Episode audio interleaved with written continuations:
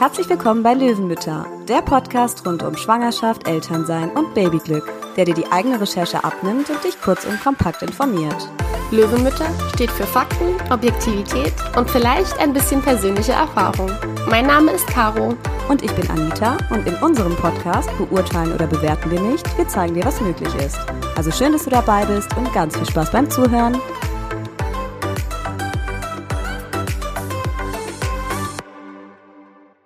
Hallo Caro. Hallo Anita. Ja, heute besprechen wir wieder ein sehr interessantes Thema. Es geht um das Wochenbett. Falls euch dieser Begriff jetzt gar nichts sagt, mit dem Wochenbett wird die Phase von sechs bis acht Wochen nach der Geburt bezeichnet. Uns ist es auch wirklich wichtig, dieses Thema hier aufzugreifen, weil wir finden, dass man über das Wochenbett eigentlich gar nicht genug sprechen kann. Gerade als Erstmama kann einen das Wochenbett ganz schön mitnehmen und überraschen. Klar, es ist so oder so eine sehr intensive Zeit, aber wir finden, wenn man zumindest ein bisschen genauer weiß, was auf einen zukommt, kann man sich ein bisschen besser darauf einstellen und vorbereiten. Ja, ganz genau. Wir schauen uns jetzt erstmal ein paar Fakten zum Wochenbett an. Also was ist es eigentlich genau, wie lange das geht, warum es das Wochenbett überhaupt gibt und was in der Zeit eigentlich so alles passiert. Das Wochenbett beginnt nach der Entbindung und geht sechs bis acht Wochen lang. Seit 1952 besteht laut Mutterschutzgesetz in Deutschland ein absolutes Beschäftigungsverbot für Mütter in den ersten acht Wochen nach der Geburt. In dieser Zeit dürft ihr also nicht arbeiten und solltet möglichst viel liegen, nicht viel laufen oder stehen und erstmal auch nicht mit eurem Baby groß spazieren gehen, auch wenn es schwer fällt, weil ihr euch vielleicht körperlich schon fit fühlt. Also generell solltet ihr darauf achten, in dieser Zeit wirklich keine körperliche Arbeit zu verrichten, sondern erst nach und nach und vor allem in Absprache mit eurer Hebamme. Ja, genau. Und natürlich fällt es vielen Frauen echt schwer, sich daran zu halten. Vor allen Dingen auch, wenn man zum Beispiel weitere Kinder hat, können wir uns vorstellen, dass es mit dieser Ruhe hm. nicht so einfach ist. Und klar ist es nicht realistisch, sechs Wochen am Stück nur im Bett zu liegen. Und so ganz streng ist es auch nicht gemeint. Es geht einfach darum, zumindest in der ersten Zeit, das wäre so grob in den ersten zwei Wochen, einfach viel, viel, viel zu liegen und sich auszuruhen. Und auch gerade wenn man sich vermeintlich körperlich fit fühlt. Denkt daran, dass es ein innerer Regenerationsprozess mhm. ist, den ihr vielleicht nach außen auch gar nicht so spürt. Und nach und nach könnt ihr euch natürlich immer mehr bewegen. Erstmal zu Hause, irgendwann dann auch die ersten kleinen Spaziergänge noch im Wochenbett machen, aber schont euch einfach in der Zeit. So, das wie lange hätten wir jetzt geklärt und worum geht es denn nun jetzt eigentlich genau beim Wochenbett? Grundsätzlich kann man eigentlich sagen, es geht um zwei Dinge, um Heilung und um Bindung. Ein ganz, ganz wichtiger Aspekt des Wochenbetts ist es eben, dass der Körper der Frau diese Zeit absolut braucht, und zwar für die Heilung und Regeneration von schwangerschafts- und geburtsbedingten Veränderungen. Sprich, in dieser Zeit beginnt zum Beispiel schon die Gebärmutter sich zurückzubilden. Viele Frauen berichten auch von Nachwehen im, im, im Wochenbett. Also besonders bei Mehrgebärenden sollen zum Beispiel oder können zum Beispiel diese Nachwehen sehr schmerzhaft sein. Diese Nachwehen dienen aber einfach der Rückbildung der Gebärmutter. Wenn man zum Beispiel Geburtsverletzungen davon getragen hat, beginnen auch im Wochenbett diese Verletzungen zu heilen. Also für die Wundheilung ist es sehr wichtig. Man gibt also dem Körper nach diesem anstrengenden Erlebnis der Geburt die Chance, zur Ruhe zu kommen und sich voll und ganz auf die Regeneration, Rückbildung und Heilung zu konzentrieren. Ja, der andere ebenso wichtige Grund fürs Wochenbett ist der Aufbau einer Beziehung zu eurem Neugeborenen. Ihr lernt euch einfach kennen, auch schon ein bisschen verstehen und fokussiert euch aufeinander und übt das Stillen oder Fläschchen geben. Ihr macht euch miteinander vertraut und es geht einfach auch ganz, ganz viel darum, dass ihr einfach die Zeit und die Ruhe habt, mit eurem Baby ganz viel Hautkontakt zu haben, euch einfach gegenseitig zu riechen, zu fühlen und eben einfach kennenzulernen. Und was auch unbedingt zum Wochenbett dazugehört, ist der sogenannte Wochenfluss. Der beginnt schon direkt nach der Geburt, also im Krankenhaus schon, und der kann auch echt bis zu sechs Wochen andauern. Dabei wird abgestorbenes Wundgewebe aus der Gebärmutter ausgeschwemmt bzw. ausgestoßen. Deswegen müsst ihr auch diese hübschen Binden tragen, auch Surfbretter genannt. Am Anfang ist der Wochenfluss noch recht blutig und auch noch recht stark. Ähm, der verändert sich dann aber farblich, erst so ein bisschen ins Bräunliche, dann kann er auch ein bisschen ins Gelbliche sich verändern. Achtet bitte darauf, dass der Wochenfluss auf jeden Fall da ist. Das ist ganz, ganz wichtig.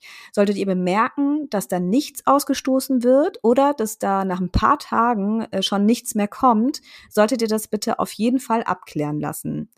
Ähm, da wird euch aber eigentlich und hoffentlich die Hebamme auch zu befragen und dazu beraten. Ungefähr drei bis vier Tage nach der Geburt kommt dann euer Milcheinschuss. Da seid ihr dann in der Regel auch schon zu Hause und im Wochenbett. Denn am Anfang im Krankenhaus habt ihr ja erstmal das Kolostrum, womit ihr euer Baby füttert. Und sobald der Milcheinschuss dann da ist, dann geht's richtig los mit dem Stillen. Eure Hebamme, die zeigt euch dann verschiedene Stillpositionen, auch wie die Mundstellung des Babys am besten ist, damit es perfekt saugen und trinken kann, aber auch, damit ihr als Mama keine Rückenschmerzen bekommt. Mhm, genau. Und schaut am besten auch, ähm, dass ihr eine Brustwarzensalbe zu Hause habt, ähm, falls eure Brustwarzen sich entzünden oder stark schmerzen sollten. Ähm, super praktisch können da auch kleine Kühlkissen sein für eure Brustwarzen. Und falls die wirklich sehr, sehr enorm schmerzen, können euch auch Silberhütchen für die Brustwarzen helfen. Denn womit ihr im Wochenbett zumindest am Anfang zu kämpfen haben werdet, sind einfach wirklich schmerzende und brennende Brustwarzen. Das hm. wollen wir an der Stelle auch gar nicht schön reden. Das Stillen, das tut einfach am Anfang wirklich weh. Aber euer Körper gewöhnt sich wirklich schnell daran und nach und nach tut es dann auch schon gar nicht mehr weh. Ungefähr 75 Prozent tatsächlich der Wöchnerinnen leiden unter dem sogenannten Baby Blues. Das habt ihr bestimmt schon mal irgendwie irgendwo gehört. Das ist nämlich die häufigste, aber auch leichteste Form einer depressiven Verstimmung. Typische Anzeichen hierfür sind zum Beispiel plötzliches, scheinbar unerklärliches Weinen, Erschöpfung, Ängstlichkeit und starke Stimmungsschwankungen. Man geht davon aus, dass diese hormonell bedingt äh, sind und spätestens nach so zwei Wochen wieder vorbei sind. Sollte das nicht der Fall sein, könnte es sich dann um eine Wochenbettdepression handeln. Ja, tatsächlich 10 bis 15 Prozent der Wöchnerinnen erleben so eine Wochenbettdepression oder auch postnatale Depression genannt. Ähm, wir wollen an der Stelle ähm, betonen, das ist uns ganz wichtig, dass so eine Wochenbettdepression auf gar keinen Fall selbst verschuldet ist, weil wir Frauen, wir neigen ja häufig dazu, den Fehler immer wieder in uns oder bei uns zu suchen. Aber nein, dafür gibt es wirklich körperliche und auch psychische Ursachen, die sich tatsächlich ärztlich auch behandeln lassen. Mögliche Symptome für so eine Depression können Antriebsmangel, Freudlosigkeit, Niedergeschlagenheit sein, aber auch Gewichtsverlust oder Schlaflosigkeit. Ein Grund für so eine Wochenbettdepression kann auch eine posttraumatische Belastungsstörung nach einer sehr schweren Geburt sein. Ja, aus so einer Wochenbettdepression kann in ganz seltenen Fällen auch eine Wochenbettpsychose entstehen. Das ist aktuell bei so ein bis zwei von tausend Frauen der Fall. Dabei hat man dieselben Symptome wie bei einer Depression und zusätzlich kann es auch zu Angstzuständen, Bewusstseinsstörungen und in schlimmen Fällen auch zu Suizidgedanken kommen. Hier besteht dann natürlich ganz klar akuter Behandlungsbedarf, um Mutter und Kind zu schützen. Wichtig ist einfach, dass ihr darüber sprecht, wie ihr euch fühlt, wie es euch geht und dass ihr euch nicht für irgendwelche Gefühle oder Gedanken schämt. Denn je früher die Diagnose gestellt wird, umso schneller kann euch geholfen werden. Ganz wichtig ist außerdem zu wissen, dass ihr in der Zeit des Wochenbetts nicht allein seid. Ihr bekommt Unterstützung, wenn ihr das möchtet. Und wir raten euch dazu, Hilfe anzunehmen, die euch angeboten wird. Zunächst werdet ihr in der im Wochenbett natürlich von eurer Hebamme unterstützt, die bei euch die Nachsorge macht. Jede Wöchnerin hat nach der Entbindung gesetzlichen Anspruch sogar auf eine Nachsorgehebamme. Die habt ihr im besten Falle schon am Anfang oder während eurer Schwangerschaft gefunden. Die gesetzlichen Krankenkassen übernehmen dann bis zum zehnten Tag nach der Geburt die Kosten für mindestens einen täglichen Hausbesuch der Hebamme. Wenn es notwendig ist, zum Beispiel wenn es Komplikationen gibt oder äh, ähnliches, dann werden natürlich auf ärztliche Verordnung hin auch noch weitere Hausbesuche von der Kasse bezahlt. Ja, und was macht die Nachsorgehebamme denn eigentlich so alles? Ja, sie überprüft den Gesundheitszustand und die Entwicklung des Neugeborenen. Also sie wiegt es zum Beispiel jedes Mal, schaut ähm, nach dem Bauchnabel, also wie der abheilt. Sie kontrolliert die Wundheilung bei Geburtsverletzungen und den Gesundheitszustand bei euch als Mutter. Also zum Beispiel die Nähte oder wunde Brustwarzen. Sie tastet die Brüste ab, tastet den Bauch ab, auch um den Stand der Gebärmutterrückbildung zu untersuchen. Außerdem hilft sie euch dann beim Stillen, zeigt verschiedene Still- und Trage- und Schlafpositionen fürs Kind und führt euch auch an das Thema Säuglingspflege ran. Also zum Beispiel, wie man das Baby badet. Im Grunde steht euch eure Hebamme bei allgemeinen Fragen mit Rat und Tat zur Seite. Selbstverständlich sollte euch auch euer Partner oder eure Partnerin während der Zeit im Wochenbett unterstützen. Solltet ihr schon ein oder mehrere Kinder haben, dann kann euch euer Partner natürlich entlasten, indem er sich um die anderen Kinder kümmert, damit ihr eben einfach einen freien Kopf habt für euch und für das Neugeborene. Idealerweise hat euer Partner dann in dieser Zeit schon Urlaub oder auch Elternzeit und ist zu Hause. Er sollte dann natürlich versuchen, in der Zeit den Haushalt zum Beispiel zu schmeißen oder auch die Einkäufe zu erledigen. Genau. Wobei man da auch nochmal vielleicht erwähnen könnte, also in der Zeit des Wochenbetts muss der Haushalt nicht perfekt sein. Da darf auch was rumliegen. Das stimmt, das stimmt. Einfach nur, dass, dass das Wichtigste genau. einfach vielleicht äh, gemacht ist. Genau. Denn als Wöchnerin dürft ihr euch auch ganz gerne mal ein bisschen bedienen lassen. Und der Papa schaut dann, dass die Mama immer genug zu essen und zu trinken hat. Und vor allem auch regelmäßig isst und mhm, trinkt. Denn ja, der Tagesrhythmus ist in den ersten Wochen so durcheinander, dass man das als Mama leider auch sehr schnell mal vergessen kann. Dabei ist es ja besonders auch, gerade wenn man am Stillen ist, sehr, sehr mhm. wichtig. Schön ist es auch, wenn man sich mit einem Partner dann ein bisschen abwechseln kann, was das Wickeln, Herumtragen von dem Baby oder wenn, wenn es möglich ist, auch mal das Füttern angeht. Damit die Mama eben auch mal kurz Zeit für sich hat und vielleicht einfach mal duschen oder in Ruhe essen oder einfach auch mal schlafen kann. Ja, eine weitere ganz, ganz wichtige Aufgabe des Partners ist es außerdem, in dieser Zeit Besuche die warten können, möglichst entweder abzuwimmeln oder zu verschieben. Denn es ist völlig in Ordnung und legitim, wenn man in dieser ersten Zeit einfach keinen Besuch haben möchte und die Zeit für sich haben will. Denn die Mama muss sich jetzt wirklich komplett auf sich konzentrieren und auf das Neugeborene, um sich zu erholen, um die Geburt einfach mal für sich Revue passieren zu lassen, eventuell sogar negative Erlebnisse für sich zu verarbeiten und einfach viel mit dem Baby zu kuscheln und dem Körper Zeit für den Start der Re Regeneration zu geben.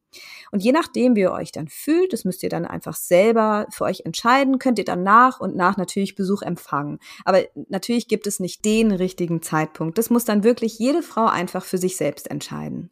Natürlich könnt ihr, wenn ihr das möchtet, auf die Unterstützung von eurer Familie und euren Freunden zählen. Und auch wenn ihr erstmal keinen Besuch von Familie und Freunden bekommen wollt, was völlig in Ordnung ist, können sie euch ja dennoch unter die Arme greifen, indem sie zum Beispiel einfach mal Essen vorbeibringen oder hm. mit den älteren Kindern mal auf den Spielplatz gehen oder Dinge fürs Baby besorgen. Es ist wirklich kein Zeichen von Schwäche, einfach mal nach Hilfe zu fragen oder die angebotene Hilfe anzunehmen.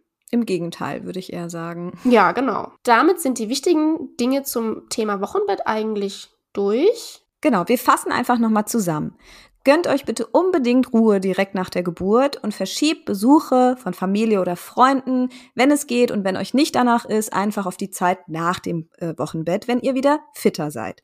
Auch Besuche im Krankenhaus direkt nach der Geburt könnt ihr wirklich ohne schlechtes Gewissen ausdrücklich ablehnen, was auch absolut legitim ist.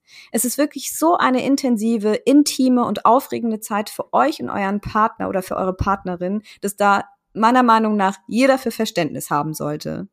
Total. Überschätzt euch einfach nicht, auch wenn ihr denkt, ihr seid kurz nach der Geburt zu Hause, nach ein paar Tagen wieder fit, habt keine Schmerzen und fühlt euch eigentlich gut, bleibt trotzdem liegen und gönnt eurem mhm. Körper Ruhe und gebt ihm die Zeit für die Heilung und Regeneration. Auch wenn ihr euch körperlich und äußerlich gut und fit fühlt, es passiert so vieles in eurem Körper mhm. direkt nach der Geburt.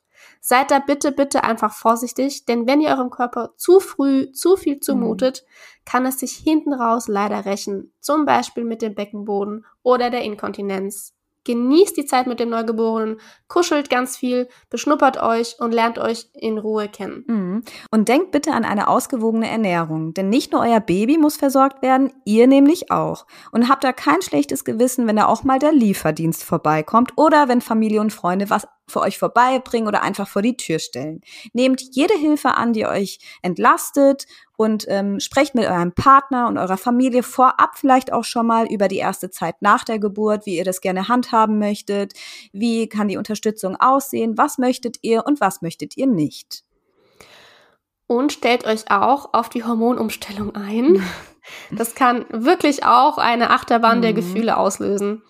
Man leidet unter chronischem Schlafmangel, das Stillen funktioniert vielleicht nicht ganz auf Anhieb, man sorgt sich permanent um das mhm. Baby, fragt sich ständig, ob man das so richtig macht. Und dann bekommt man auch noch irgendwie tausend Ratschläge von allen Seiten, ja. wie man was besser machen kann. Genau. Habe ich noch was vergessen, Anita? Ähm, ja, kleiner Tipp noch an der Stelle. Äh, vielleicht redet ihr einfach auch mal mit anderen Mamas, die das vielleicht auch schon durchgemacht haben. Tauscht euch aus. Es kann wirklich sehr hilfreich sein zu wissen, man ist nicht allein, man ist nicht komisch oder äh, außergewöhnlich und es ist doch alles irgendwie normal, das gehört dazu und ähm, ja, das kann wirklich, wirklich helfen.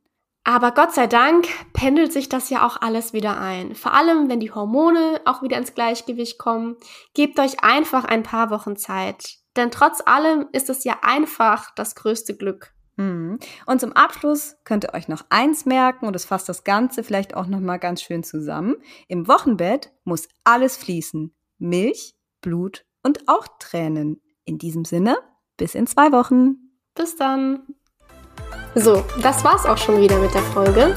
Wir hoffen sehr, dass es dir gefallen hat und du was für dich mitnehmen konntest. Lass uns gerne eine Bewertung da. Und abonnieren natürlich nicht vergessen. Also bis zum nächsten Mal und vielen Dank fürs Zuhören.